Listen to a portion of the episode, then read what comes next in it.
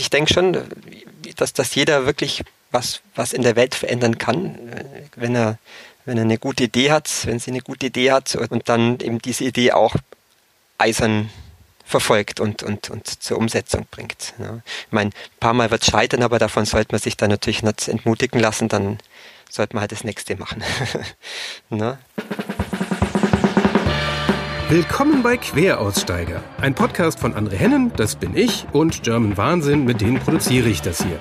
Ich spreche hier mit spannenden Menschen, die ihre Idee umgesetzt haben, die ihr Café eröffnet, ihr Buch geschrieben oder einen ganz neuen Beruf begonnen haben. Kurz Menschen, die heute etwas ganz anderes machen, als sie früher gemacht haben. Ich will wissen, warum sie das gemacht haben und vor allem wie. Wie fängt man an, was war super und was sollte man besser vermeiden. Los geht's mit einem ehemaligen Mathe- und Physiklehrer, der heute Erfinder und Vorstand der 1-Dollar-Brille ist. Queraussteiger Martin Aufmuth.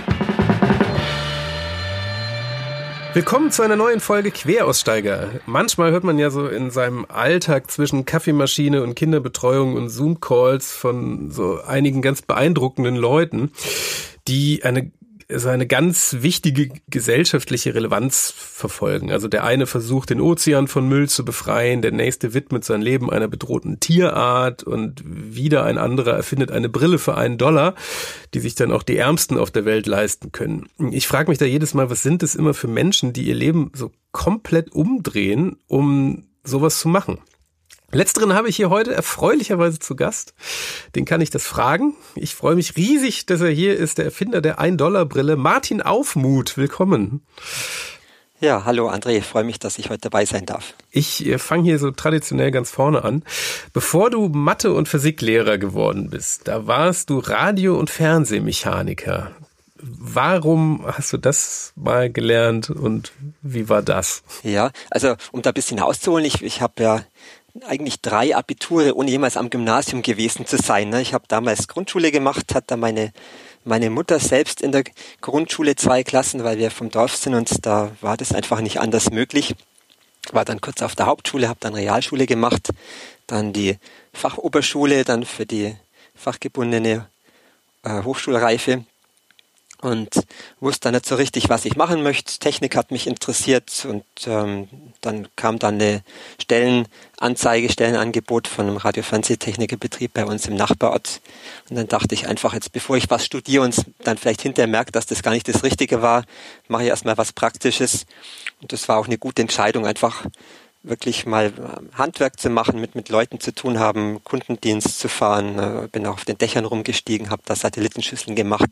Heutzutage gibt's den Beruf ja praktisch nicht mehr des Radiofernsehtechnikers, nachdem alles ja digitalisiert ist, Reparatur von Fernsehgeräten praktisch auch nicht mehr möglich.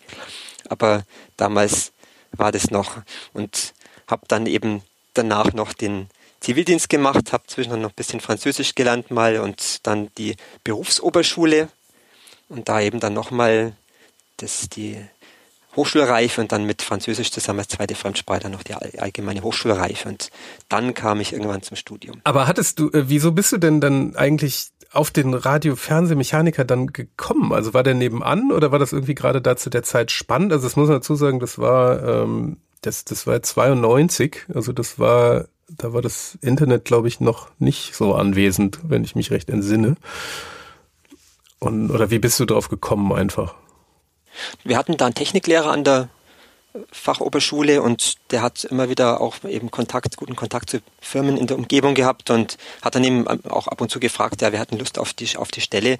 Und wie gesagt, das war jetzt bei mir so Richtung Ende Fachoberschule, wo ich dann noch nicht wusste, soll ich jetzt studieren oder was soll ich studieren, dann mehr Technik oder mehr was Soziales oder so.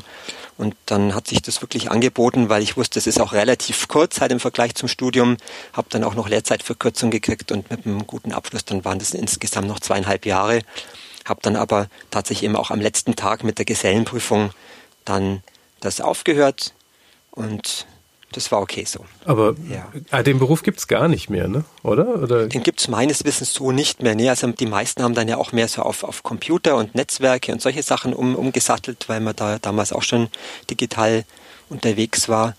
Ich meine, ganz, ganz spannend vielleicht auch, dass das für mich immer klar war, dass ich auf keinen Fall Lehrer werde. Also ähm, das, das, das wusste ich eigentlich schon als, als Kind und als Jugendlicher, weil, weil Schule war für mich immer eher eher schwierig belegt, weil da musste man halt hin, musste dann auch drin sitzen, musste Hausaufgaben machen und eigentlich gab es zu Hause halt viele, viel spannendere Dinge, als jetzt sich um Hausaufgaben zu kümmern. Also ich habe immer schon gerne gebastelt oder Sachen erfunden oder war halt dann draußen.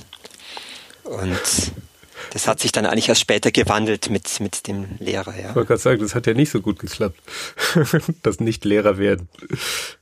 Aber äh, tatsächlich, ich würde noch mal ganz kurz bei dem Beruf. Ich finde es immer so ganz spannend, wie so die Berufe sind. Also wie, wie ist dann so, also du hast ja eben schon gesagt, du hast eine Satellitenschüssel aufs Dach montiert, aber wie, wie, wie, wie ist so der Alltag oder wie war der Tag als Radio-Fernsehmechaniker?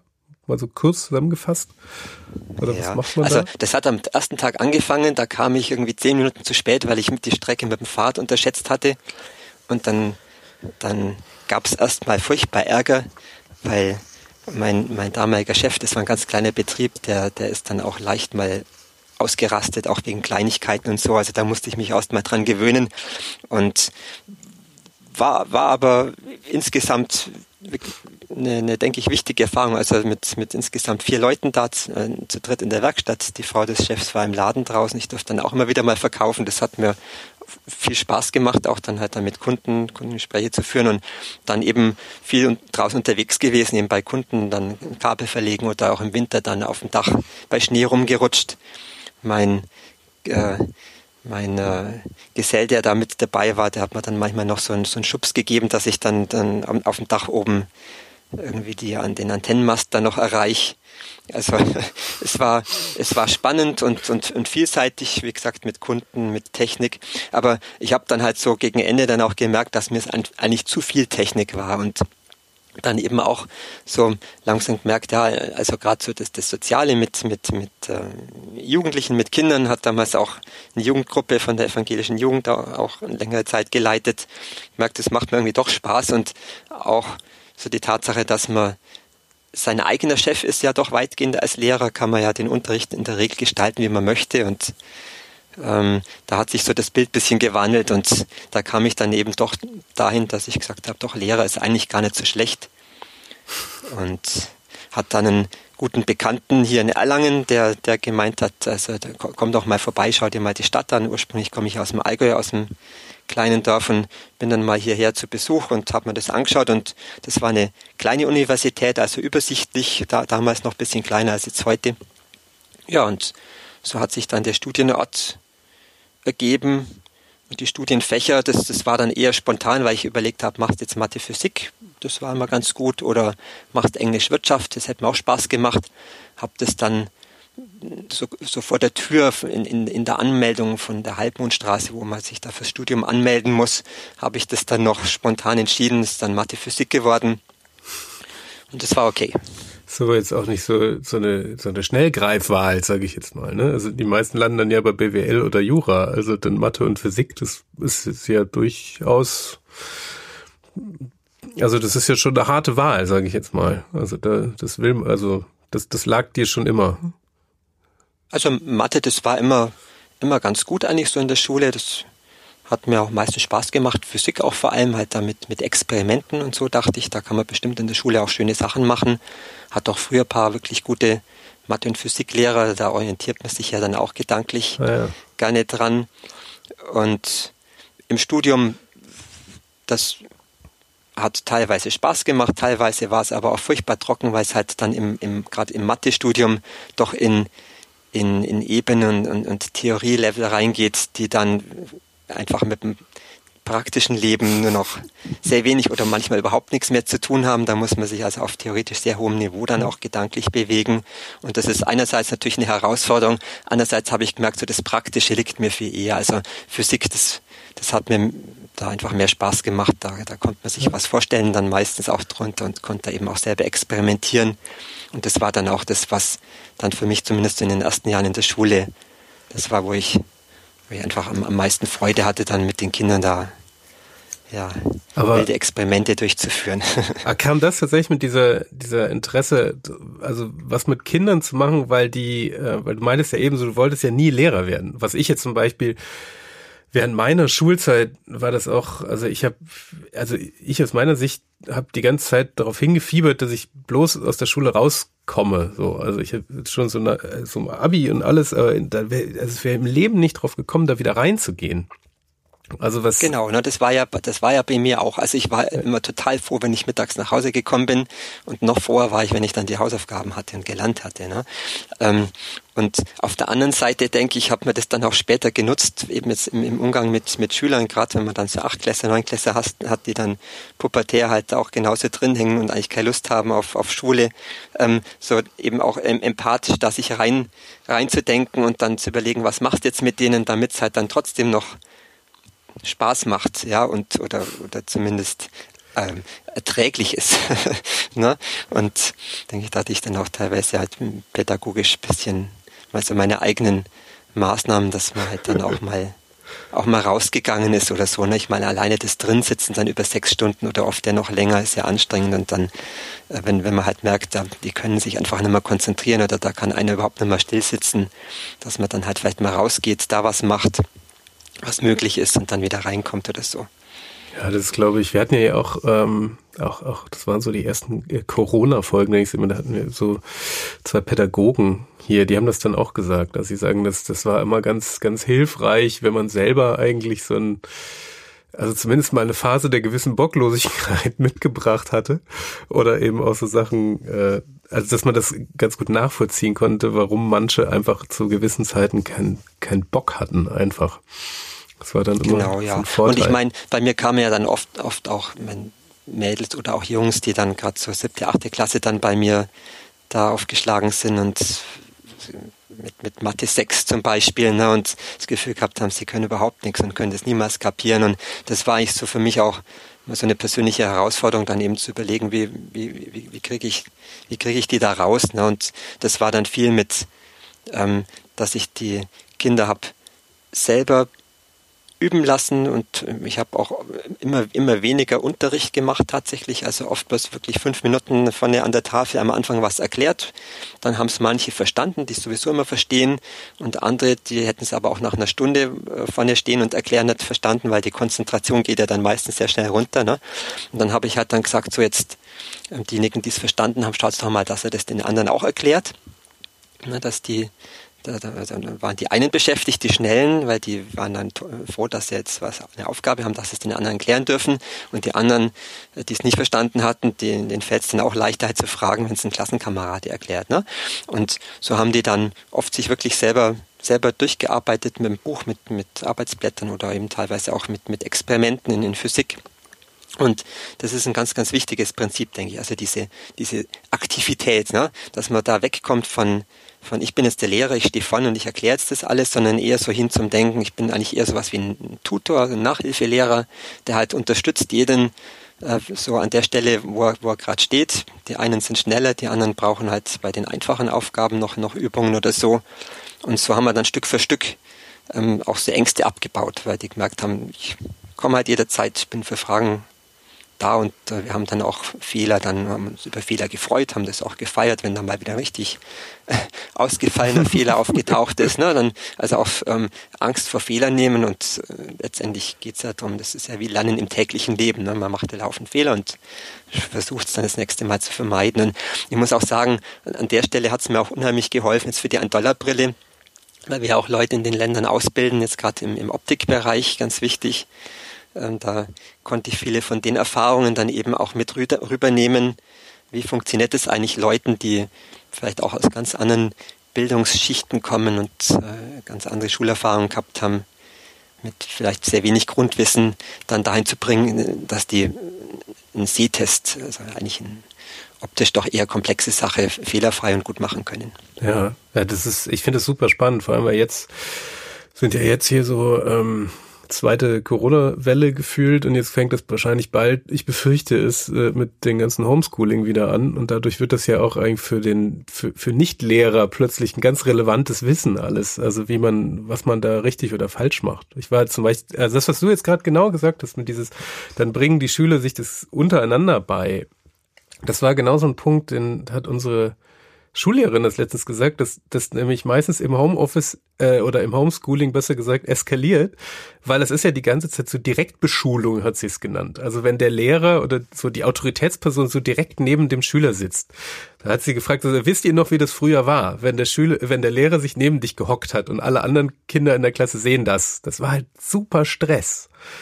Und dann, wenn man dann so 15 Minuten daneben sitzt, dann, dann wird man wahnsinnig fast. Und dann ist es, glaube ich, echt ganz schlau, wenn man da irgendwie so eine Brücke schlägt zwischen anderen Kindern oder dass man dann einfach so Abstand. Finde ich auch genau, ganz spannend. ja. Weil ich meine, Nachhilfe funktioniert ja oft gut. Ne? Und äh, was macht Nachhilfelehrer? Der, der ist da, der steht für Fragen zur Verfügung, der, der klärt individuell dort, wo es Probleme gibt hat auch eine gewisse Vertrauensfunktion da natürlich. Und dann ist das ja eigentlich was, was ein Lehrer genauso machen kann. Also ähm, wenn, wenn ich vorne stehe und, und für alle unterrichte, also ich glaube zumindest für alle zu unterrichten, dann so die, diese, diese schlimmste Frage aller Fragen, ne, haben das alle verstanden, ähm, dann nickt der eine vorne oder die eine, die es sowieso immer verstanden hat, oder vielleicht ist er auch bloß höflich und, und ähm, möchte einen nicht enttäuschen. Ne? Und dann ähm, ist man geneigt zu glauben, ja, ja, der hat genickt, also haben es doch alle verstanden. Ähm, man muss ja die Frage umdrehen. Also die Frage muss lauten, wer hat es verstanden? Und dann wird man ja wirklich nur die Mutigen finden, die wirklich glauben, doch, doch, das, das habe ich jetzt wirklich verstanden. Dann sind es vielleicht zwei, drei und dann habe ich ein wirklich ehrliches Feedback gekriegt. Okay, zwei, drei von, von, von, von 35. Ähm, dann sind es also 32, 33, die es offensichtlich noch nicht kapiert haben. Ne? Und an, an der Stelle könnte ich natürlich dann vorne weiter, weiter erzählen und es wieder versuchen, wieder versuchen, aber dann schalten die inzwischen ab. Deswegen muss ich ja dann die Aktivität auslagern und sagen, gut, jetzt, wir haben es jetzt versucht, ein paar haben es kapiert und jetzt bitte schaut mal, dass ihr selber auch das den anderen erklärt. Und das ist auch im Grunde das wichtigste Prinzip jetzt eben, wenn man, wenn man, wenn man Leute in den Ländern ausbilden. Da hatte ich auch ein Schlüsselerlebnis in Indien vor drei Jahren, wo wir da im September angefangen haben eben junge ähm, Menschen in, in, in Augenoptik auszubilden und dann, dann saßen die da alle in, in, in Reihe und Glied da, also Stühle, Tische hatten sie ja nicht einmal, ne? Und haben dann mir gelauscht, was ich davon erzählt habe. Ich habe dann hinterher gemerkt, dass die meisten fast überhaupt kein Englisch sprechen, das kam dann noch dazu, aber dann immer natürlich freundlich genickt, sodass man das Gefühl hat, doch, doch, kam, kam jetzt auch rüber.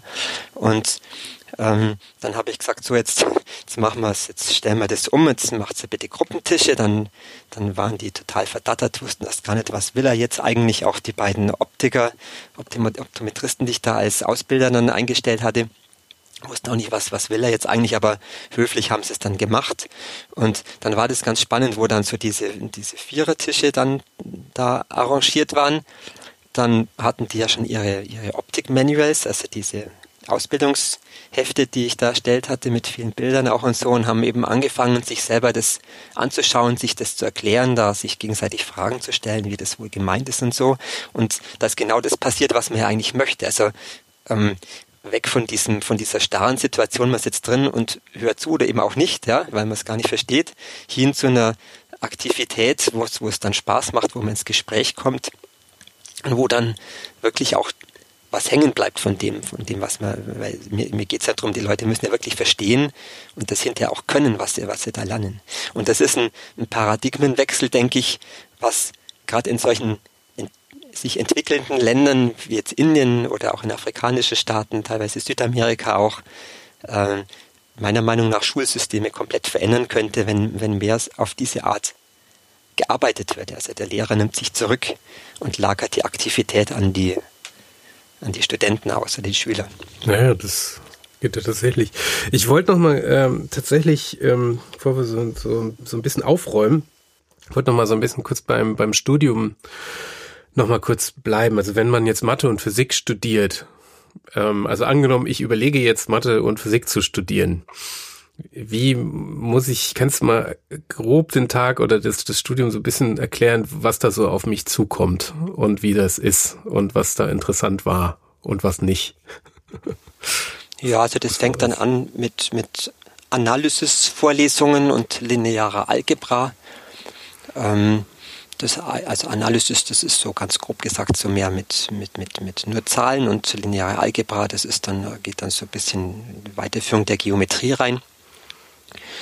Und da hat man also gerade in Analysis hat man wirklich engagierten, tollen Professor, der hat innerhalb von eineinhalb Stunden hat er zwölf große Hörsaaltafeln vollschreiben können, also in einem atemberaubenden Tempo.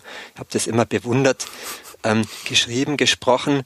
Ähm, für mich war es so am Rande gerade möglich, so das, das, das, das, das, das noch mitzuschreiben, aber so richtig das dann auch gleichzeitig noch zu verstehen, das war dann schon, das war dann schon teilweise nicht mehr möglich. Ne? Und ähm, dann musste man es halt dann zu Hause dann wieder, wieder, wieder aufarbeiten. Ne? Und ähm, dann gibt es gibt's natürlich Übungskurse und, und Seminare, wo man dann sich auf bestimmte Fachbereiche konzentriert. Und ganz wichtig, also ich glaube fürs Studium eigentlich am wichtigsten für mich waren halt die privaten Übungsgruppen, wo man dann ein paar Mitstudentinnen und Studenten äh, hat. Und mit denen habe ich mich dann halt regelmäßig nachmittags oder auch abends oder sogar dann noch in der Kneipe dann äh, abends getroffen. Und dann hat man eben dann noch noch so die mathematischen oder eben auch manchmal physikalischen äh, Probleme besprochen hat, versucht da durchzukommen, die die Arbeitsblätter zu bearbeiten aber es ist, sagen wir mal, es ist eine Herausforderung dahingehend, dass man halt nicht aufgeben darf, auch wenn man sehr lang vor, vor einer Aufgabe sitzt und sie mal nicht rauskriegt. Ne? Also gerade so dieses Durchhalten, denke ich, das lernt man. Oder auch wenn es eben um, um lange, lange Rechen, Rechnungen geht, dass man halt mal ein, zwei Seiten durchrechnen kann, ohne einen Fehler zu machen.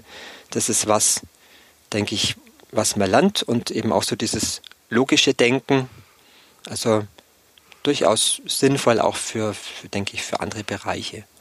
Ja. Und ich denke auch so rückwirkend, alles, was ich da vorher gemacht habe, also das war der Radio-Fernsehtechniker, jetzt eben so wirklich eine rein praktische Ausrichtung und auch mit, mit, mit Menschen zu tun haben, mit, mit Kunden damals, ne?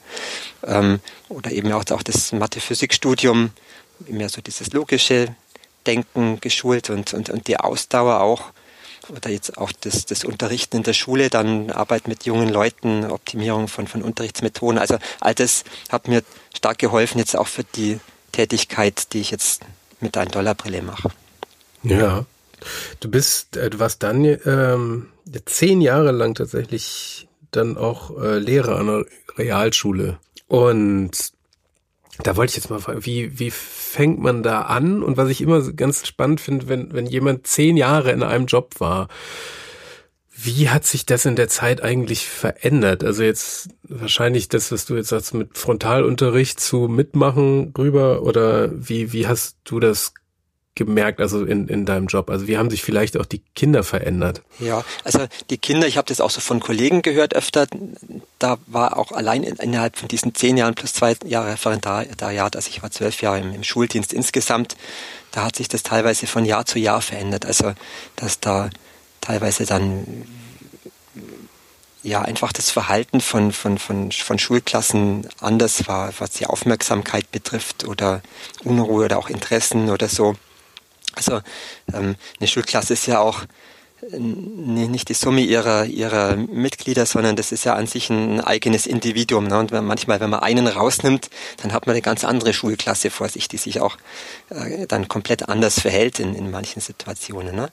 Ähm, so, insgesamt heißt es ja immer so in, in, etwa nach, nach sechs Jahren ist, ist man Fachmann, Fachfrau in, in, in seinem Bereich, ne, wenn man einen Beruf ausübt. Und ich denke, das kommt schon ganz gut hin.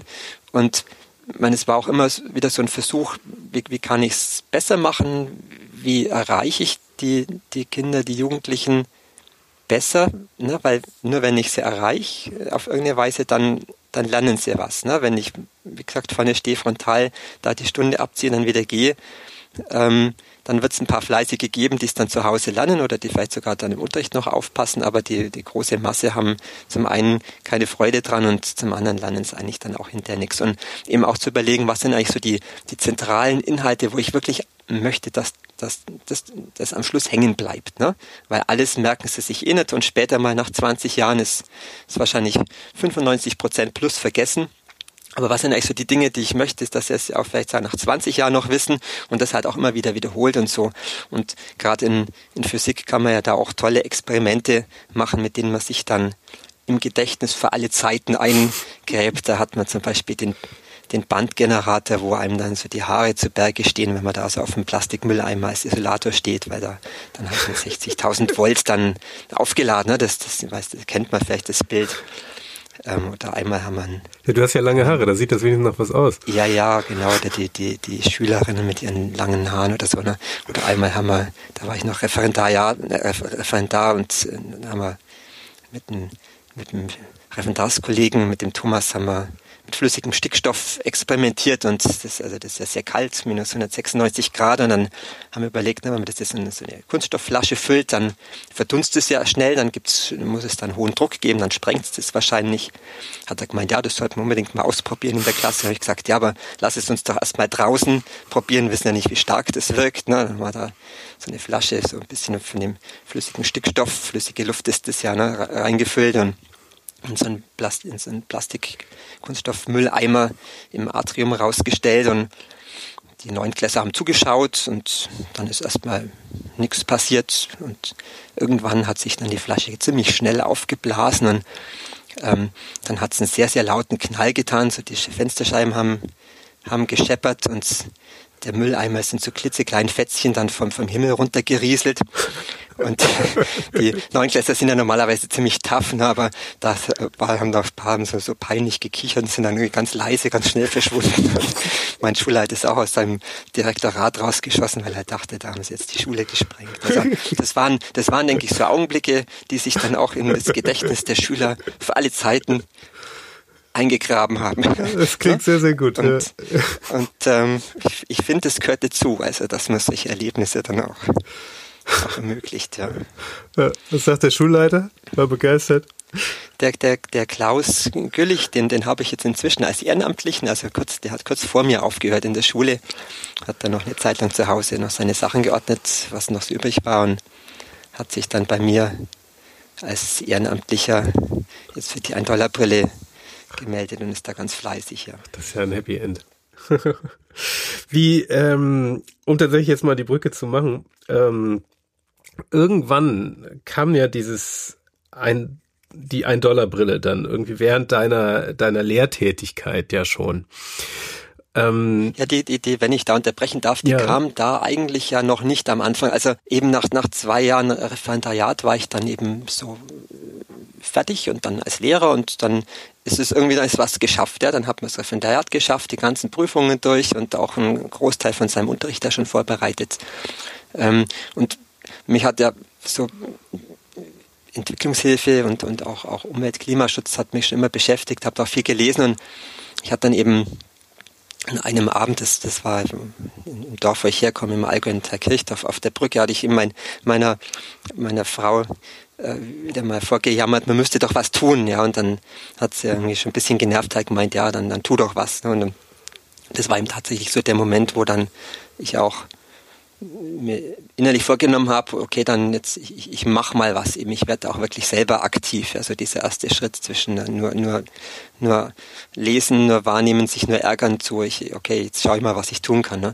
Und habe dann eben den, den, diesen DZI-Spenden-Almanach durchgelesen. Da sind ja ganz viele deutsche Entwicklungshilfeorganisationen drin. Ich glaube 180 oder so hatte ich damals dann mir angeschaut, auch verglichen und überlegt, ähm, wo hättest du Lust, da was mitzumachen.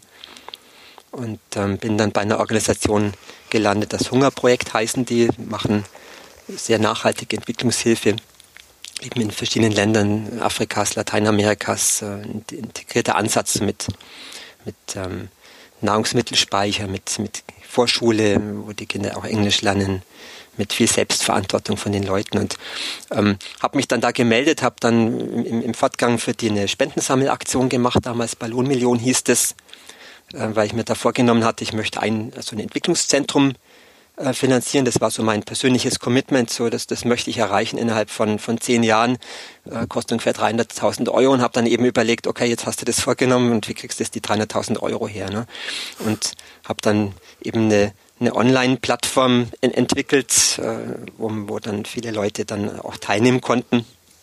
Und äh, das Ziel war da eben eine, eine Million, stand so drüber, ne, zu, zu erreichen für, für, das, für die Organisation. Hat dann da auch tolle Unterstützung. Die Renate Schmidt, ehemalige Bundesfamilienministerin hier in Erlangen, hat sich bereit erklärt, da Schirmherrin zu machen. Ähm, die Schule hat mich unterstützt, andere Schulen, sogar ein ehemaliger und ein aktiver Bundespräsident, da, da kam mal eine Nachricht, kam sogar mal eine kleine Spende. Ähm, Nachricht von der Bundeskanzlerin damals auch schon. Äh, und Aber wie kommst du an die? Hast du die angeschrieben? Man, ich habe die einfach angeschrieben und die Idee war gut. Das hat den, das hat den offensichtlich auch gefallen, wie ich das umsetze und auch die, die Arbeit von der Organisation und habe halt gemerkt, so auch als No-Name-Lehrer, jetzt un, unbekannt, kann man doch tolle und, und wichtige Leute dazu gewinnen, mitzumachen, zum einen. Und äh, man kann aber eben auch wirklich was erreichen. Also wenn man eine Idee hat, wenn man die gut umsetzt, wenn man, wenn man ja auch mutig halt auf Leute zugeht. Ne? Und ähm, wir hatten dann ein paar Jahre später haben wir dann insgesamt 550.000 Euro auf dem Spendenzähler. Das heißt also, die Million ist nicht ganz erreicht worden. Aber so für mich mein persönlich gestecktes Ziel ist im Hintergrund mit den 300.000 Euro. Das hat also funktioniert. Ne? Und das war für mich so ein erstes, äh, ja, Erweckungserlebnis, sagen wir mal, wo, wo ich gemerkt habe, ich kann eben was erreichen, ne, wenn, wenn ich, wenn, wenn ich da, wenn ich, wenn ich es einfach durchziehe auch. Und dann kam als nächstes, äh, weil, weil ja für mich, ich denke so Entwicklungshilfe ohne, ohne Klimaschutz äh, nützt eigentlich wenig, ne, weil man merkt jetzt ja schon, wie der Klimawandel da auch gerade in den Entwicklungsländern hart zuschlägt. Ähm, hatte ich dann eben überlegt, äh, was, was kannst du mit dem Klima, Klimaschutz, was kannst du da machen? Das, das war auch in der Schule, weil ich ja in der zehnten Klasse hat man immer so das Thema ähm, Energie äh, und, und, und äh, eben auch Klima, Klimawandel, CO2-Ausstoß und hat dann mit Schulklassen auch durchgerechnet, was sie zu Hause tun könnten, wenn jetzt bloß jeder von denen, damals gab es ja die Glühbirnen noch, Energiesparlampen zu Hause reinschrauben würde, anstatt von Glühbirnen, hätten da zigtausende Euros sparen können, auch mit ihren Familien, wenn es bloß eben die Energiesparlampen zu Hause verwendet hätten. Und das fanden die auch toll und alle begeistert und dann nach Hause gegangen und dann hatte ich halt dann, wie gesagt, so drei, vier Klassen und dann zwei, zwei Wochen oder drei Wochen später gefragt, ja, und was habt ihr jetzt zu Hause gemacht? Wir hatten jetzt da alles was schon umgesetzt. Und es war halt nie auch nur ein einziger, der zu Hause irgendwas gemacht hat. Und das hat mich total frustriert, ja, weil ich dachte, also die, die waren dabei, die, die fanden es gut, das ist ein wichtiges Thema und, und äh, selbst unter diesen Umständen scheint das, was man in der Schule macht, zu Hause überhaupt nicht anzukommen. Ne? Und ähm, habe dann eben ja lang drüber nachgedacht, ne, wie, wie kannst du denn daran, also dass die das tun, also dass die einfach zu Hause wirklich selber aktiv werden. Und ich habe dann die CO2-Maus erfunden. CO2-Maus, das ist so ein regenbogenfarbiges Mausetier, Tamagotchi, kennt man vielleicht noch von, von damals, die Eier, die man dauernd pflegen muss, damit die nicht eingehen. Und die CO2-Maus, die musste man eben mit CO2-Kilos füttern konnte man sich anmelden, mussten CO2-Check machen, halt so praktisch den, den Status quo zu Hause mit, mit Heizverbrauch, mit Stromverbrauch, mit, mit Flügen, mit, mit Auto und so. Ne? Und ähm, davon ausgehend konnte man dann eben schauen, wo kann, wo kann ich sparen. Also zum Beispiel eben die Energie, Energiesparlampen statt den Glühbirnen konnte man angeben, ich habe so und so viele Glühbirnen mit so und so viel Watt durch Energiesparlampen ausgetauscht oder ich bin statt mit dem Auto, mit dem Fahrrad zum Fußballtraining gefahren oder zum, habe zum grünen Strom gewechselt mit, mit meinen Eltern. Ne? Und da hat es plötzlich funktioniert. Ja? Da, da gingen dann Klassenplakate raus an, an alle bayerischen Schulen. Hatte ich mal in einer in einer großen Aktion mit einer zehnten Klasse zwei Wochen lang 12.000 so Plakate in so Hülsen rein, rein verpackt. Die hatten alle Schnittwunden und Pflaster und alles war irgendwie verbunden und verklebt, aber waren begeistert dabei und auch so eine Aktion, glaube ich, die dann fürs Leben haften geblieben ist. Ne? Und ähm, haben dann das eben an alle Schulen rausgeschickt. Bayerische Kultusminister und Umweltminister waren dann auch Schirmherren war also auch von oben abgesichert. Und dann konnte man sich eben als Lehrer konnte man sich anmelden, die Schulklasse anmelden und dann auch diese einzelnen Schülerinnen, Schülerinnen äh, und Schüler konnten sich dann anmelden, konnten der CO2-Maus ihren Namen geben. Und dann hat es plötzlich funktioniert. Ja, das ging vom ersten Tag an total ab, dass die also wirklich zu Hause alles Mögliche gemacht haben. Ich habe dann auch so verzweifelte E-Mails bekommen von Eltern, Hilfe, die CO2-Maus hat sich versteckt, weil da, wenn, wenn die übertrieben haben, manchmal die Kinder, dann ist die CO2-Maus einfach mal auch mal verschwunden. Ne? Und äh, was kann ich tun? Ja, und das kam irgendwann nachts und hat dann bis, bis also in Spitzenzeiten bis zu 600 E-Mails auch täglich zu beantworten. Das war ein Boah. bisschen grenzwertig. Ja. Aber es war irgendwie, irgendwie habe ich es dann hingekriegt. Ne? Oder auch, auch ein Vater hat mal geschrieben, ja, ich ziehe zweimal, ich habe jetzt wirklich alles gemacht und wir haben im Obi auch einen ganzen Einkaufswagen Energiesparlampen gekauft. Wir haben auch den, den Firmenwagen irgendwie erneuert auf, auf, was war das damals, einfach ein sparsames Modell, Kühlschrank rausgeschmissen, also wirklich alles, was man so zum Energiesparen tun kann. Nur zum grünen Strom haben sie es noch nicht gewechselt. Und da hat man wirklich gemerkt, jetzt ist er ausgepowert. Ne? Und so haben da 45.000 Kinder innerhalb von ein paar Jahren haben da zusammen mit ihren Eltern zu Hause waren die aktiv. Und das war auch so, ein, auch so eine Aktion, wo ich gemerkt habe, okay, du kannst, ne, wenn du eine gute Idee hast, ähm, du kannst Leute dazu bringen, dass sie dass sie wirklich aktiv werden. Also wirklich dieser, dieser schwierigste Schritt, dieser erste Schritt von ich, ich jammer nur, tu nix, äh, zu jetzt, jetzt fange ich mal an, selber was zu machen, ne? mhm. den, den ich ja selber auch durchlaufen habe. Und ähm, das Schöne ist auch, wenn, wenn Kinder was wollen zu Hause, äh, dann, dann machen die Eltern schon mit, ja, weil die Kinder sind ja da ziemlich penetrant dann ja, und ja. sagen, nee, ich, ich mag heute kein Fleisch essen, weil das ist schlecht fürs Klima. Ich möchte heute, was weiß ich, ne, Gemüse oder so ja. oder Pommes und auch Ernährungsgewohnheiten haben sich da in vielen Familien tatsächlich infolge der CO2-Maus zumindest mal partiell umgestellt. Ja, die Kinder ja. erinnern einen auch dauernd dran einfach. Also meine, ja, meine genau, essen zum Beispiel auch kein Fleisch und, und wenn einem jeder jeden Tag ständig einer sagt, nee, das esse ich nicht, weil das Fleisch, dann so, mm, ja, mm. ja, ja, ja und die Mama, recht. die will ja auch, dass das Kind was Gutes isst und so und dann überlegt halt die Mama, ja gut, was können wir denn sonst kochen? Jetzt gab es sonst immer Fleisch und dann muss man halt jetzt wird man kreativ. Ja. ne? Wir sind inzwischen auch alle. Eigentlich so ein Lehrstück für Gamification, ne? Dieses, also dass man, wenn man das sagt, guck mal hier, mach das, es wäre vernünftig und dann macht keiner was. Und dann macht man eigentlich so ein, so ein Spiel drumrum. Ja, genau. Und mhm. plötzlich, mhm. plötzlich geht's rund. Ne? Ja, ja. Weil so dieses, dieses Problem, ne, was ich in der Schule lande, das ist zwar sicher richtig, weil der Lehrer weiß ja auch, was er sagt, er hat ja auch studiert, aber es ist im täglichen Leben nicht anwendbar oder also da war so eine so riesen, riesen Kluft oder Mauer, könnte man vielleicht auch sagen. Ne? Ich habe halt überlegt, ne, wie kann man das so untertunneln, diese Mauer. Also wir kommen jetzt wirklich von der Schule, wie bekomme ich das nach Hause transportiert und es ist noch da und es wird umgesetzt. Mhm. Ja? Und ähm, das, das war eben über diese Maus, weil Computer ist ja, ist ja cool und, und Wettbewerb und Spiel ist auch cool und die anderen machen ja auch alle mit. Und man konnte dann eben auch Preise gewinnen, gab dann auch so Klassenpreise für die, die am meisten gespart haben. Ich muss dann bloß aufpassen, dass, dass ich rausgefiltert habe oder meine Maus rausgefiltert hat, wer mogelt und wer, wer hat es wirklich getan. Das hat aber, glaube ich, relativ gut funktioniert. Und ähm, ja, da, da hat es plötzlich geklappt. Also es hat dann Baden-Württemberg mal noch mitgemacht, Bremen, Hamburg war noch mit dabei in, in ein, zwei Jahren. Aber wie hast du das in den anderen Ländern promotet? Also wie hast du das promotet? Also wie macht man das so alleine? Das finde ich ja schon also die anderen Länder, ich habe schlichtweg einfach mal alle Kultus- und, und Umweltminister angeschrieben, wobei ich das damals wirklich schade fand, dass das relativ wenig Rückmeldung kam, weil sagen wir mal vom, vom Kosten- und, und, und Nutzenfaktor her war das eine wirklich günstige Aktion, die unheimlich viel Bewegung reingebracht hat. Also ich hätte mir damals gewünscht, dass alle Bundesländer mal zumindest ein, zwei Jahre mitmachen. Ähm, hätte man noch viel mehr Leute, auch, auch Haushalte erreichen können. Und ich denke auch so ein bisschen in, in Vorbereitung ja jetzt politische Entscheidungen, die, die aufs Sparen abzielen im Bereich Klimaschutz, sind ja meistens schwierig zu verkaufen. Und da so als flankierende Maßnahme, ähm, weil wenn, wenn, wenn, wenn Kinder und infolgedessen ihre Eltern mal zu Hause aktiv geworden sind selber, dann, dann steht man ja auch anders dahinter. Dann, dann sagt man ja, ich, ich habe ja auch schon gemacht, ne? dann ist man Teil derer, die ja schon auf der Seite sind, wo es, wo sich auch engagieren, ja.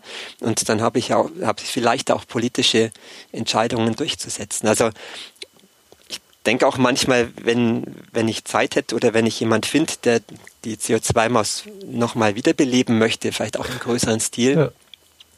würde mich freuen, weil es sind immer wieder neue Kinder jedes Jahr, neue Familien auch. Könnte man nach wie vor meine ich, sehr, sehr viel erreichen, ja. Ja, und wir hatten damals, hatten wir dann auch in, in, in, Summe am Ende 40.000 Tonnen eingespartes CO2 auf dem Zähler. Oh, und ja. das ist zum größten Teil vermutlich wirklich auch so eingespart worden und vor allem ja ein Effekt, der nachhält. Ne? Also ein neuer Kühlschrank, der für die nächsten Jahre spart er weiter Strom oder wenn die zum grünen Stromanbieter gewechselt haben oder ähm, ja. neue, neue Lampen reingeschraubt. Das sind ja alles Effekte mit Langzeitwirkung ja. auch. Ne? Oder ich esse bloß noch halb so viel Fleisch mein Leben lang. Ne? Was das für eine Auswirkung hat, klima, klima, klimatechnisch. Das ist ja Wahnsinn. Ja, ja, das gibt ja eben diese passiven Veränderungen, die dann irgendwie, die man einmal macht und dann sind die, dann wirken die das ganze Jahr durch, so wie so ein, so ein nachhaltiges Bankkonto, nachhaltiger Strom, mhm, nachhaltiger genau ähm, das sind also Energiesparlampen, die wechselst du ja auch nicht. Du gehst ja nie hin und drehst dann wieder irgendwann mal eine, eine Glühbirne rein. Ja, ja, die leuchten wahrscheinlich teilweise immer noch. Jetzt gibt es gar keine Glühbirnen mehr, jetzt wird es halt dann durch eine LED ersetzt. Ne? Ja. Ähm, so. Ja, es gibt so ein, ja, ich, ich, dachte immer, man müsste diese, diese Sachen mal so sammeln und dann sich dann so vielleicht einen Tag wenigstens mal so hinsetzen, dann dafür Punkte sammeln. Ich hatte das, ja, lustig. Ja, ja. Also wenn, wenn jemand äh, von, von all denen, die da jetzt und zuhören bei, bei, bei unserer Sendung hier, da sich berufen fühlt, mal wieder die CO2-Maus wieder zu beleben, einfach melden bei mir. Kann es wieder rauskramen. könnte man, könnte man neu auflegen. Ach, bei sowas mache ich auch immer gern mit. Dann das leite ich auch immer gern weiter oder direkt bei Martin. Das, äh, das wird, guck mal hier was ein Podcast so gut ist. Ähm, genau, mal wieder zum ja. eigentlichen Thema. Äh, das, was, was ich jetzt interessant fand, du hast jetzt teilweise gesagt, äh, hier, ich habe 1000 Kultusminister angeschrieben, wir haben hier 45.000 Leute, wir haben äh, 600 E-Mails am Tag. Parallel hast du allerdings auch noch eine Lehrtätigkeit gehabt. Was, was hat eigentlich dein, deine Familie, dein Umfeld dazu gesagt? Also da kannst, das muss ja zeitmäßig ein, ein absoluter Wahnsinn gewesen sein, oder? Ja, ja. Also um, um auf dem Boden der Realität zu bleiben, 1000 Kultusminister waren es nicht ganz, um die, um die 16. Aber trotzdem, also mit, mit, mit diesen 600 Mails am Tag, da ist natürlich Land unter. Ne? Da kommt man aus der Schule heim und macht dann bis irgendwann spät nachts nichts anderes mehr. Man kann allerdings viele Tätigkeiten trotzdem rationalisieren, hat dann da E-Mail-Module, wo ich halt genommen habe, wo ich dann noch am Anfang und am Schluss halt auch noch das, das entsprechend angepasst habe auf, auf das Bedürfnis des Betreffenden. Dann ging das relativ schnell. Also ähm, habe halt immer geschaut, wo kann ich noch mal Zeit rausholen, weil ich was dann schneller und, und schneller hinkriege, besser hinkriege oder so. Ne? Kommt der und Physiker da ging raus. dann auch, ja, und da, ich glaube, da bin ich relativ gut so im, im, im, im Gestalten von, von, von Arbeitsabläufen. Und klar, als, als Doppelbelastung während dem Schul, Schuldasein, also wo ja gerade die, die, die Ballonmillion, wo ich das gemacht hatte, da äh, war unser, unser Kleiner, der, der Joshua, war da gerade so, dass er hat angefangen, anfangen laufen und dem hatte ich dann zeitweise, darf man fast nicht sagen, so ein, so ein Karton vom Baumarkt da in die, Tür, in die Türe gestellt, da, weil rein sollte er nicht, weil da lag ja alles rum ne, und da hat er aber so seine Spielsachen drin gehabt und hat sich da wirklich toll stundenlang selber beschäftigt. Und wenn was rausgefallen ist, habe ich sie wieder gegeben. Und er hat dann da auch das Stehen gelernt tatsächlich in dem, in dem Karton. Und hat ihm nicht geschadet, also er kann sich wirklich lang und, und und konzentriert auch mit, mit Sachen beschäftigen und bastelt gerne und, und äh, ja, ja. bei Kindern ist ja wichtig meist da. Ne? Also von daher, klar, familiär oft eine Gratwanderung und trotzdem ist diese beiden Aktionen, also die Ballonmillion eben für das Hungerprojekt, für die Organisation und dann in Folge die CO2-Maus, war so, denke ich, so, so Übungsphasen für mich, Lern, Lernphasen jetzt für, für die 1-Dollar-Brille, den eben nachdem ich die gegründet hatte als Organisation nochmal eine ganz andere Dynamik entfesselt hat. Einfach noch mit viel mehr aber jetzt Beteiligten. Erklär, aber jetzt erklär die mal, was ist das? Ja, also ich hatte ja, ich hatte dann eben, wo, wo, wo das mit der CO2-Maus lief und man hat ja dann auch immer wieder mal neue Ideen ähm, und habe mir so überlegt, ja, was, was gibt's für, für Möglichkeiten, Entwicklungshilfe zu machen, die, die effizient ist. Also mit, mit kleinen Mitteln und, und kleinen Geldern und kleinem Einsatz große Wirkungen zu erzielen, weil darum geht's ja letztendlich. Also mit beschränkten Mitteln möglichst viel für die Menschen weltweit zu erreichen, die da, die da hungern oder denen es halt nicht so gut geht wie uns. Ne? Und hat dann in einem Buch gelesen von, von Paul Pollack, Out of Poverty heißt es, ist wirklich schön geschrieben, ist auch so ein, so ein praktischer Entwicklungshelfer, der da tolle Ideen hatte. Ähm, eines der großen Probleme, die noch nicht gelöst sind, sind eben Brillen für Menschen, die Brillen bräuchten, keine haben. Und ähm, das betrifft offensichtlich hunderte Millionen, also ein großes Problem. Und ich dachte dann, ja, schade, müsste es halt ein globales Problem, das halt auch von jemand global gelöst werden muss, wie die WHO oder wer halt da so zuständig ist ist allerdings halt nicht gelöst worden und habe dann so das im, im Hinterkopf dann wahrscheinlich nicht so ganz zufällig, aber am nächsten Tag im, im 1-Euro-Laden hier in der Stadt Brillen gesehen für, für einen Euro. Ne? Und also diese billigen Kunststoffbrillen aus China, die aber gar nicht schlecht sind. Kunststoffrahmen aus, aus Nylon, das ist stabil, man, man kann damit lesen und das hält auch einige Zeit. Ne? Also für ein Euro eine, eine, eine Brille, die wirklich auch funktioniert, mit, dem man, mit der man leben kann.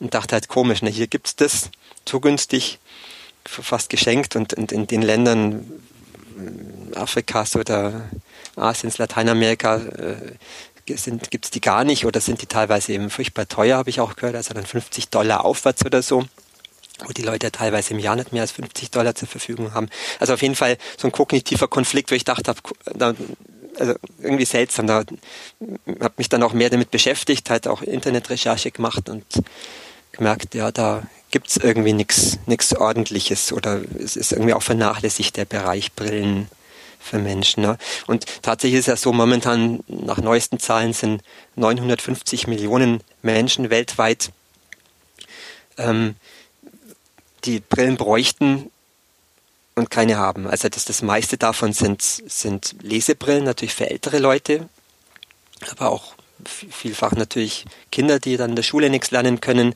Eltern, die nicht arbeiten können, nicht für ihre Familien sorgen können, weil sie halt einfach nichts sehen und, und dadurch auch keinen richtigen Beruf ausüben können.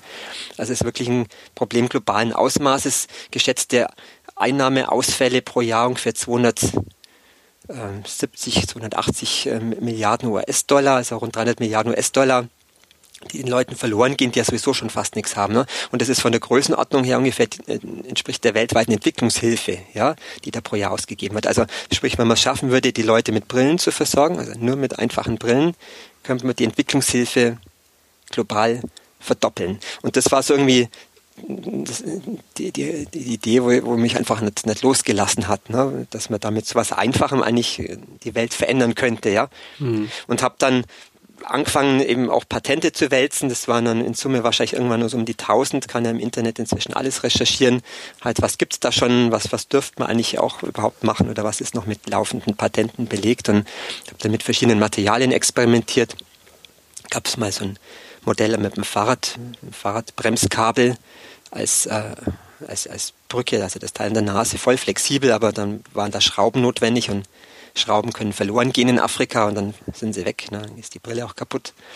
Ab dann irgendwann bin ich dann bei Federstahldraht hängen geblieben, so nicht rostender Federstahl. Das Material wird auch für medizinische Instrumente ver verwendet, ist also hautverträglich äh, und, und, praktisch un unzerstörbar, zumindest was die Erosion betrifft. Und lässt sich biegen, wenn es auch hart geht, also mit der Zange fast nicht. Aber habe dann damals so, so, so einen Brillenrahmen hingebogen und das Schöne ist, dass man da eben auch die Gläser dann einklicken kann, weil ich dachte halt, wichtig ist zum einen, es muss halt eben stabil sein, günstig muss es sein, so eine Brille, damit sich die Leute halt wirklich auch leisten können. Also so am besten in einem Bereich von einem oder wenigen Euro, Dollar. Und gut ist es eben auch, wenn man dann draußen ist bei den Menschen irgendwo auf dem Dorf, wenn man dann Gläser dann einfach nur einklicken muss, dass man das, die Brille denen auch gleich geben kann. Ne? Ja. Und das, das leistet eben die ein Dollar Brille habe ich es dann genannt, ne? eben weil sich es an Menschen richtet, die von einem Dollar oder weniger am Tag leben und weil eben mit Gläsern, Draht, Schrumpfschlauch, alles was man da so braucht, die Materialkosten sogar noch unterhalb von, von einem Dollar liegen. Ne? Und ich hatte es dann, ja, bin da eben paar Monate dann auch viel im Keller gewesen. Hier bei uns in Thales mit meiner Frau ist die Waschküche und eben auch gleichzeitig der, der Bastelkeller auf ungefähr zwei Quadratmetern. Und ähm, irgendwann war dann so der erste Prototyp fertig, wo ich dachte, das, das, das, das könnte doch funktionieren. So, und dann ist das aber eben von Hand kaum zu biegen, das Material. Dann hatte ich erstmal überlegt, mit welcher Vorrichtung, Maschine könnte man das denn eigentlich biegen. Nochmal ein paar Monate im Keller verschwunden und habe dann irgendwann eben so eine einfache Biegevorrichtung, Biegemaschine entwickelt, wo man dann eben in Handarbeit Brille ohne elektrischen Strom herstellen kann. Und wo ich dann das System so von, von, von der Technik her dann soweit hatte, also die Brille, die, die für Entwicklungsländer dachte ich funktionieren müsste, ja, wie gesagt, einfach, robust, günstig, leicht ist es auch und eben auch mit den Gläsern ganz leicht reinzuklicken, auszutauschen. Da da dachte ich, jetzt muss es mal testen, ne? weil wenn man sowas äh, zu Hause im Keller entwickelt, sollte man eigentlich nicht machen. Eigentlich sollte man ja erstmal in Afrika schauen, ne, wie ist der Bedarf und dann entwickelt man. Aber war halt in dem Fall nicht möglich, weil ich muss erstmal die Brille haben, bevor ich es mhm. testen kann. Ne. Und dann hatte ich da Kontakt aufgenommen, bin dann mit einer Ärzte Ab Abordnung, die wollten dort äh, Menschen am grauen Star, Katarakt, operieren in Uganda. Hab mich dann da angeschlossen, bin dann mit denen hingeflogen ähm, und weiß noch, wie ich dann da mit meiner Biegemaschine und mit, mit so ein paar Musterbrillen dann am Flughafen stand. Irgendwie bin verspätet abgeholt worden, wusste gar nicht, kommt er noch, kommt er nicht. Ne? Ähm, äh, überlegt er, was macht jetzt eigentlich hier? Ne? ähm, macht es wirklich Sinn, was, was ich da mache? Ne? So Baste, Bastelei, bisschen Biegemaschine und ein paar Brillchen und so. Ne? Und äh, sind allerdings dann eben die Ärztin und ich dann auch da ganz toll empfangen worden in diesem Hospital da außerhalb von Kampala von der Hauptstadt von Uganda, in Kasana. Ähm, viele Menschen haben schon gewartet, alle, alle schlecht gesehen, eben entweder mit Katarakt oder, oder eben auch durch schlichte Fehlsichtigkeit. Mit Katarakt? Und also Katarakt eben der graue Star, ne, wo so, man okay. einfach die Augenlinse, wenn die sich trübt, ne, haben ja bei uns auch ganz viele Leute. Und ja, die Augenärzte, die haben dann eine Woche lang auf ihren Container gewartet, der dann da irgendwie erst von von Mombasa war leicht verspätet, musste der erstmal dahin geschafft werden. Ne? Und ähm, bei mir war es halt gut, weil ich habe das Maschinchen gehabt, ich habe den Draht dabei gehabt, das war alles in meinem, in meinem Gepäck, in meinem Koffer drin und konnte da eben ein paar Leute ausbilden, die mir damals der Prinz von Buganda, Prinz Edwards, hat das organisiert, äh, hat sich immer das Auto von seiner Frau geliehen, weil Selber hat er, glaube ich, gar kein Auto gehabt. Auf jeden Fall kam er immer und hat dann eben mir da so ein paar Leute organisiert, die das dann gelernt haben. Da haben wir Brillchen, Brillchen gemacht und haben dann eben tatsächlich auch angefangen, Leute mit, mit den Brillen zu versorgen, halt einfache Sehtests zu machen, Gläser rauszusuchen, Brille anzupassen. Ja. Und da habe ich gemerkt, also zum einen, das funktioniert mit der, mit der Herstellung, ich kann es Leuten zeigen. Und zum anderen, ähm, die Menschen draußen freuen sich unheimlich, ja. wenn sie wenn sie was sehen und, und wenn sie da günstig, günstig so eine Brille kriegen. Ja.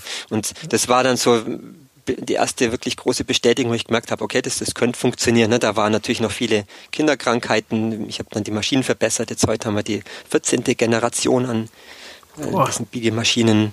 Und auch die Brille hat, hat sich dann noch ein gutes Stück weiterentwickelt. Ja, ich fand es gerade ganz süß, dass sich der Prinz von Uganda das Auto von seiner Frau ausleihen äh, Ja, ja. Naja, wir sind ja dann auch mal ausgefahren und dann hat er immer sein Volk gehuldigt, ist dann da durchgefahren, winkend.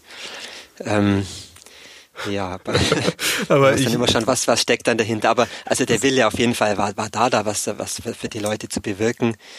Und ja, aber ich muss mal ganz kurz nochmal sagen, was ich auch noch, was, was, wo ich gezuckt habe bei dieser ganzen 1-Dollar-Brille, weil das, ich muss ehrlich sagen, als ich das das erste Mal gehört habe, dachte ich, ja, es ist so ein, so ein kleines Sozialprojekt.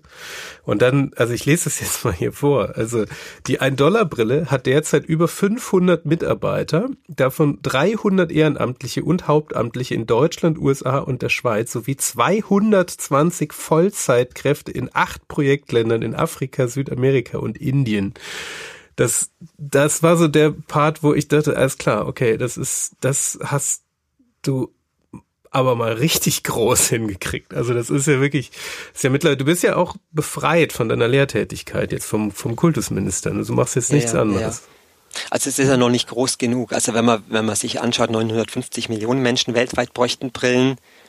Also ja, äh, bis wir mal die ersten Millionen erreicht haben, da muss man noch mehr Leute haben. Ne?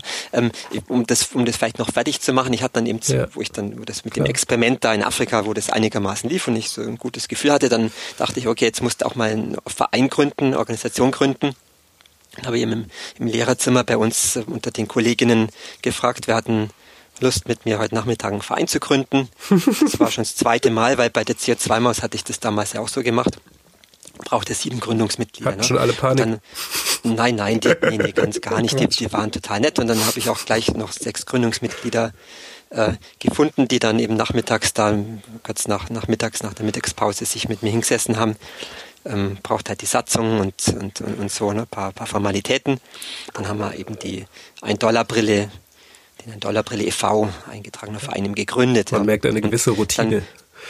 Dann, ja genau, dann gab es so diese, diese juristische Entität und dann hatte ich eben das Glück auch, dass eine, eine Freundin von einer Kollegin, die ist beim Bayerischen Rundfunk, der das auch gehört und dachte, das ist doch, das ist doch eine spannende Story oder so, ne? Und war sogar auch schon in Afrika und ähm, da, da mache ich einen Kurz, Kurzbeitrag, drei, drei Minuten war es, glaube ich, der ist dann auch im Bayerischen Rundfunk gesendet worden. Und von da an ging das eigentlich ziemlich, ziemlich zügig äh, voran. Also da haben sich dann die ersten Leute gemeldet, ob sie äh, ob Hilfe brauchen also für Mitarbeit.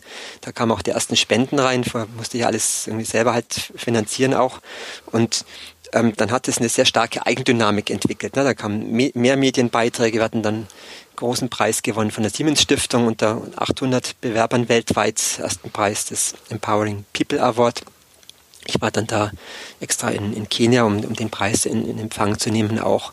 Und daraufhin, das hat es nochmal stark geboostert, kamen noch mehr Anfragen auch von Medien, haben auch noch einige andere Preise gewonnen und so. Und vor allem eben, wie du sagst, viele, viele Mitarbeitende, Helferinnen, Helfer, die eben in verschiedensten Bereichen da bei uns inzwischen mitmachen. Und im Grunde sind wir sowas wie ein mittelständisches Unternehmen heutzutage. Gibt es eine Führungsebene, seit, seit letztem Jahr haben wir das eingezogen gibt es einen geschäftsführenden Vorstand, ähm, die Brigitte macht auch praktisch einen Vollzeit-Ehrenamtsjob bei uns und, und viele andere eben auch. Und in den Ländern, ja, das hat sich auch dann so entwickelt, halt so Land für Land, wo wir Projekte aufgemacht haben, teilweise ganz spontan.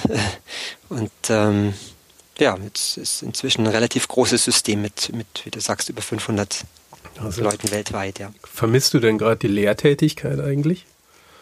Also jetzt gerade nicht, aber ähm, nee, also generell ich habe hab Corona jetzt, oder? Glück, äh, Glück gehabt, dass jetzt eben ja, ähm, dass ich vom bayerischen Kultusminister dann vor gut sechs Jahren auf, auf Antrag hin Sonderurlaub gewährt bekommen habe. Also dann ohne Bezüge, aber zumindest eben mit, mit Wiederkehrgarantie dann aus dem Schuldienst da, da raus durfte und, und mich dann voll der Ein-Dollar-Brille widmen. Ähm, muss natürlich dann auch schauen, wie ich, wie ich halt äh, ja, Familie durchbringe. Dann habe ich dann eben damals auch ab, ab da eben dann auch aus, aus der Organisation raus ähm, Gehalt bekommen.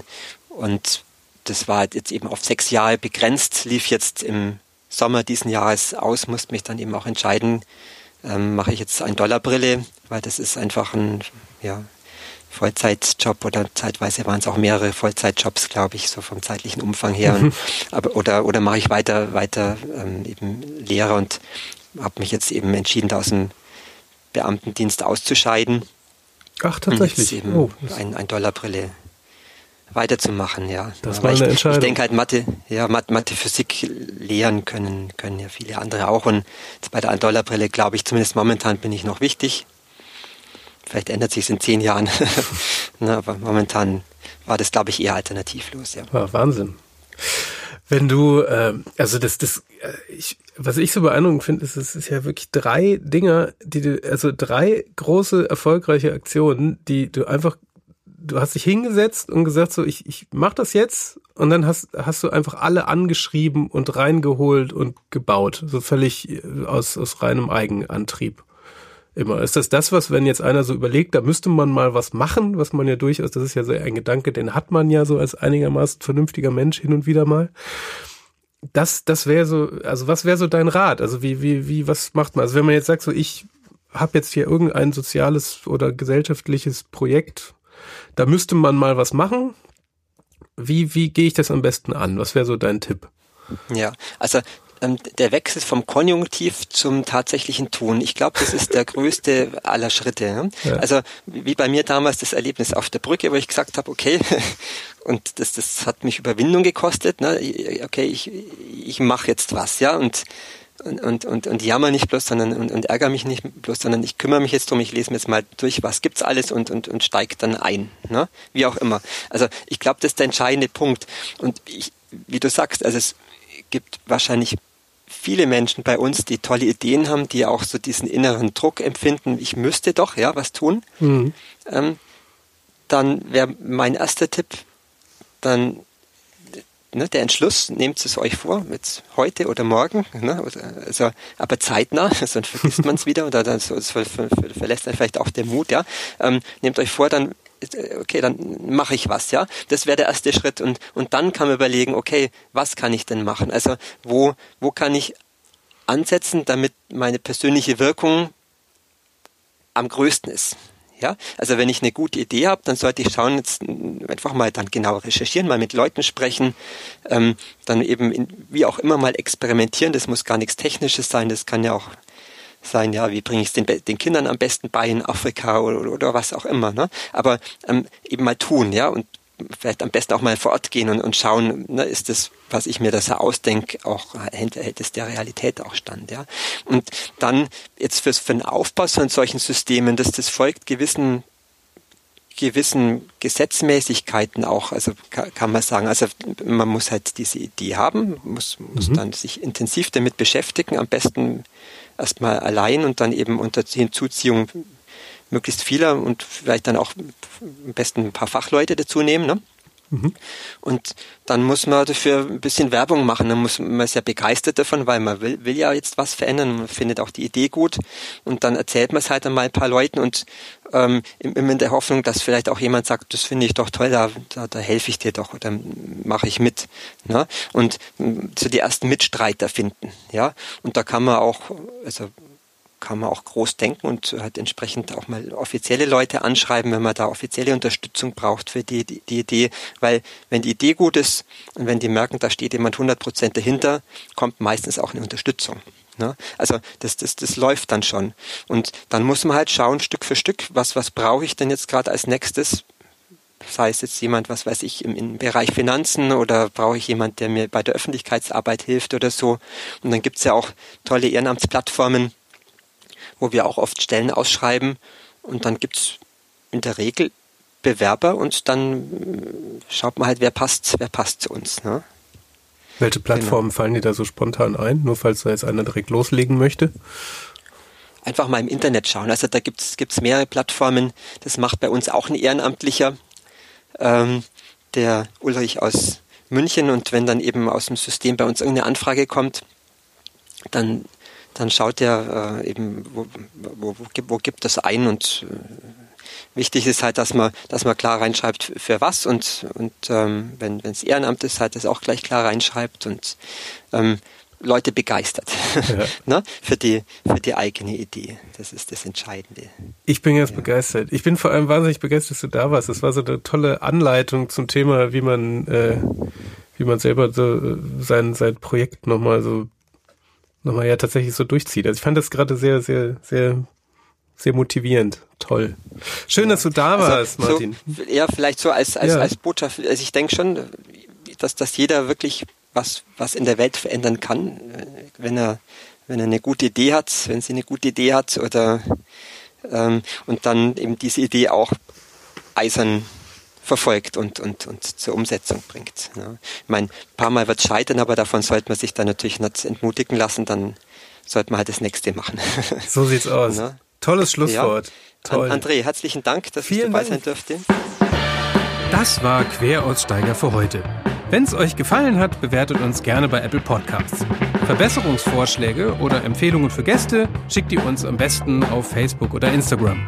Wir freuen uns, wenn ihr bei der nächsten Folge wieder dabei seid.